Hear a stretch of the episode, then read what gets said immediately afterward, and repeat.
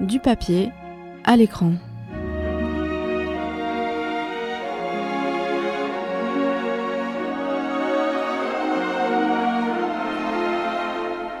Salut à tous, c'est Justine. On se retrouve aujourd'hui pour une nouvelle chronique de Du papier à l'écran. Au départ, j'avais prévu pour ma dernière chronique spéciale Halloween de traiter du film Warm Bodies.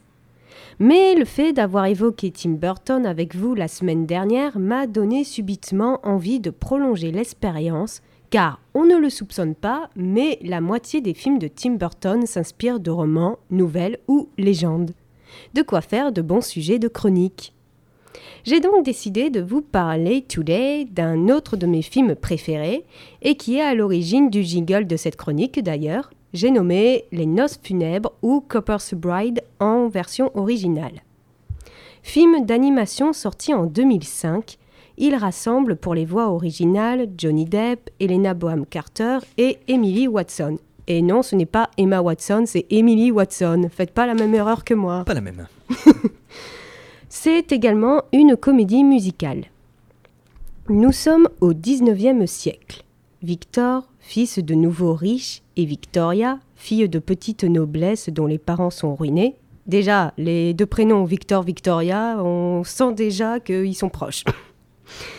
Ces deux-là doivent se marier. Le coup de foudre est immédiat. Tant mieux. La répétition du mariage tournant au désastre, Victor s'enfuit dans la forêt et commet l'irréparable. En s'entraînant à nouveau, il passe l'alliance à un morceau de bois ressemblant fortement à un doigt. Ce faisant, il réveille un cadavre enseveli sous la neige, Émilie, auquel il se retrouve accidentellement marié. Victor va devoir choisir entre le monde des vivants ou celui des morts. Ce qui m'a toujours fasciné dans ce film, c'est la vision que Tim Burton donne de la vie dans l'au-delà. Si le monde des vivants est en noir et blanc et manque cruellement, désolé pour le jeu de mots, de joie de vivre, le monde des morts est un l'inverse, rempli de couleurs, de rires, de fêtes, et chaque nouveau décédé est accueilli chaleureusement. Une manière pour que la mort ne soit plus une source d'angoisse pour quiconque en somme. D'ailleurs, le sage dans le film ne, dit, ne dit-il pas à un moment à Émilie Pourquoi remonter quand les gens meurent d'envie de descendre?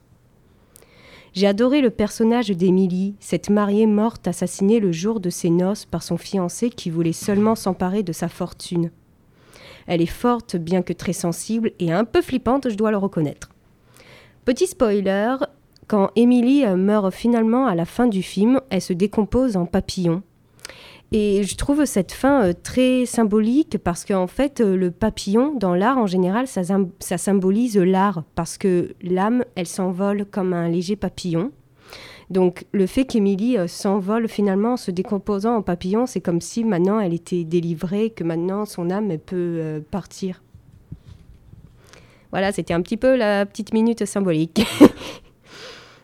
le film s'inspire d'une légende juive remontant au XVIe siècle, la mariée morte ou la morte fiancée. Certains diront que puisque c'est une légende, ce n'est pas un livre. Or, c'est moi qui dirige ma chronique, donc je fais ce que je veux, ok? Bref, cette légende a connu de nombreuses versions et variantes, mais aussi des développements littéraires avec le romantisme et le goût pour le fantastique. Je vous, résume l'histoire. Un jeune homme de Safed, c'est une ville, je ne sais pas trop où elle se situe. Donc, un jeune homme de Safed va se marier. La veille de son mariage, il se promène avec deux amis. Il voit, émergeant du sol, une sorte de tige qui ressemble à un doigt. Pour plaisanter, le jeune homme passe sur ce doigt l'anneau nuptial et en fait le tour en prononçant les formules rituelles de la cérémonie. Aussitôt, à sa grande frayeur, une main surgit de la terre, puis le corps décharné d'une jeune fille qui était enterrée là, portant les restes d'une robe de mariée, et qui réclame maintenant son époux légitime. Les jeunes gens épouvantés s'enfuient. Le lendemain, le jeune marié et sa fiancée officielle sont devant le rabbin quand la morte surgit et fait valoir ses droits. Les rites ont été effectués en présence de deux témoins, son mariage est donc valide. Le rabbin doit reconnaître que le mariage est valide, mais il ajoute qu'il y a des éléments qui doivent être pris en compte. D'abord, que les vœux du fiancé n'étaient pas sincères, alors que son engagement était connu de tous, et surtout que les morts ne peuvent pas intervenir parmi les vivants. Dans certaines versions, le fiancé doit prononcer des formules de divorce ou de répudiation. Ainsi débouté de ses prétentions, la morte retombe inanimée, on la fait enterrer profondément et le jeune couple officiel peut enfin se marier. Je sais pas vous, mais moi je préfère un petit peu le film quand même, parce qu'on a une notion poétique quand même à la fin. Avant de vous passer une musique euh, du film, c'est-à-dire le duo que fait euh, Victor et Emily, D'ailleurs, petite anecdote, ce duo, euh, quand j'étais petite, j'ai réussi à le faire seulement en l'écoutant à plusieurs reprises. Ah, seulement à l'écoute, oui. Mais là, je suis incapable de le refaire, donc voilà. Petite parenthèse. Ainsi, à vous avant de vous passer cette musique, je tenais à vous partager cette petite information. Il est possible d'épouser un mort dans le monde. Eh oui Dans le nord de la Chine, dans le nord de la Chine, les mariages entre esprits Mingum en chinois, existe depuis 3000 ans. Quand un jeune homme ou une jeune femme meurt sans être marié, sa famille cherche un autre défunt célibataire à qui l'unir par-delà la mort, dans le but d'éviter que le mort soit frustré dans sa solitude et évite de revenir hanter les vivants. Les deux conjoints, qui le plus souvent ne se connaissaient pas de leur vivant, sont alors enterrés ensemble, au cours d'une cérémonie entre le mariage et l'enterrement. Donc euh, il fallait un petit peu éviter d'être célibataire dans cette euh, partie de la Chine. Et ce commerce, il a connu beaucoup de dérapages. Par exemple, eh ben, il y a eu euh, plusieurs personnes qui ont, ont réutilisé, c'est affreux ce que je viens de dire, En gros, euh, les cadavres sont devenus hyper chers, ce qui fait que par exemple en 2016, il y a une famille qui a payé 180 000 yuan, soit l'équivalent de 24 000 euros, pour une, payer une femme à, tenez-vous bien, leur fils de 3 ans décédé. Oui, oui, c'est... Ah ouais, c'est macabre. Oui, c'est très macabre. Donc c'est une vraie fortune quand on sait que c'est dans un pays où le salaire moyen est de 700 euros. Et il y a eu beaucoup de pillards qui ont revendu des dépouilles, qui ont sorti les dépouilles de leur cercueil pour les revendre, tout ça. Donc on suppose qu'il y a plusieurs cadavres qui ont été mariés à plusieurs reprises. Donc euh, bah, c'est sur cette notion que je vous quitte et à la semaine prochaine. Avant d'écouter le piano duet donc de composé par Danny Elfman, il y a Dragula qui, euh, qui, avait une question. Euh, ouais, sache que tu peux aussi te marier avec un mort en France. Hein? Mais ouais, à, à, la seule condition d'avoir l'accord du président de la République. voilà. Ça devient absurde.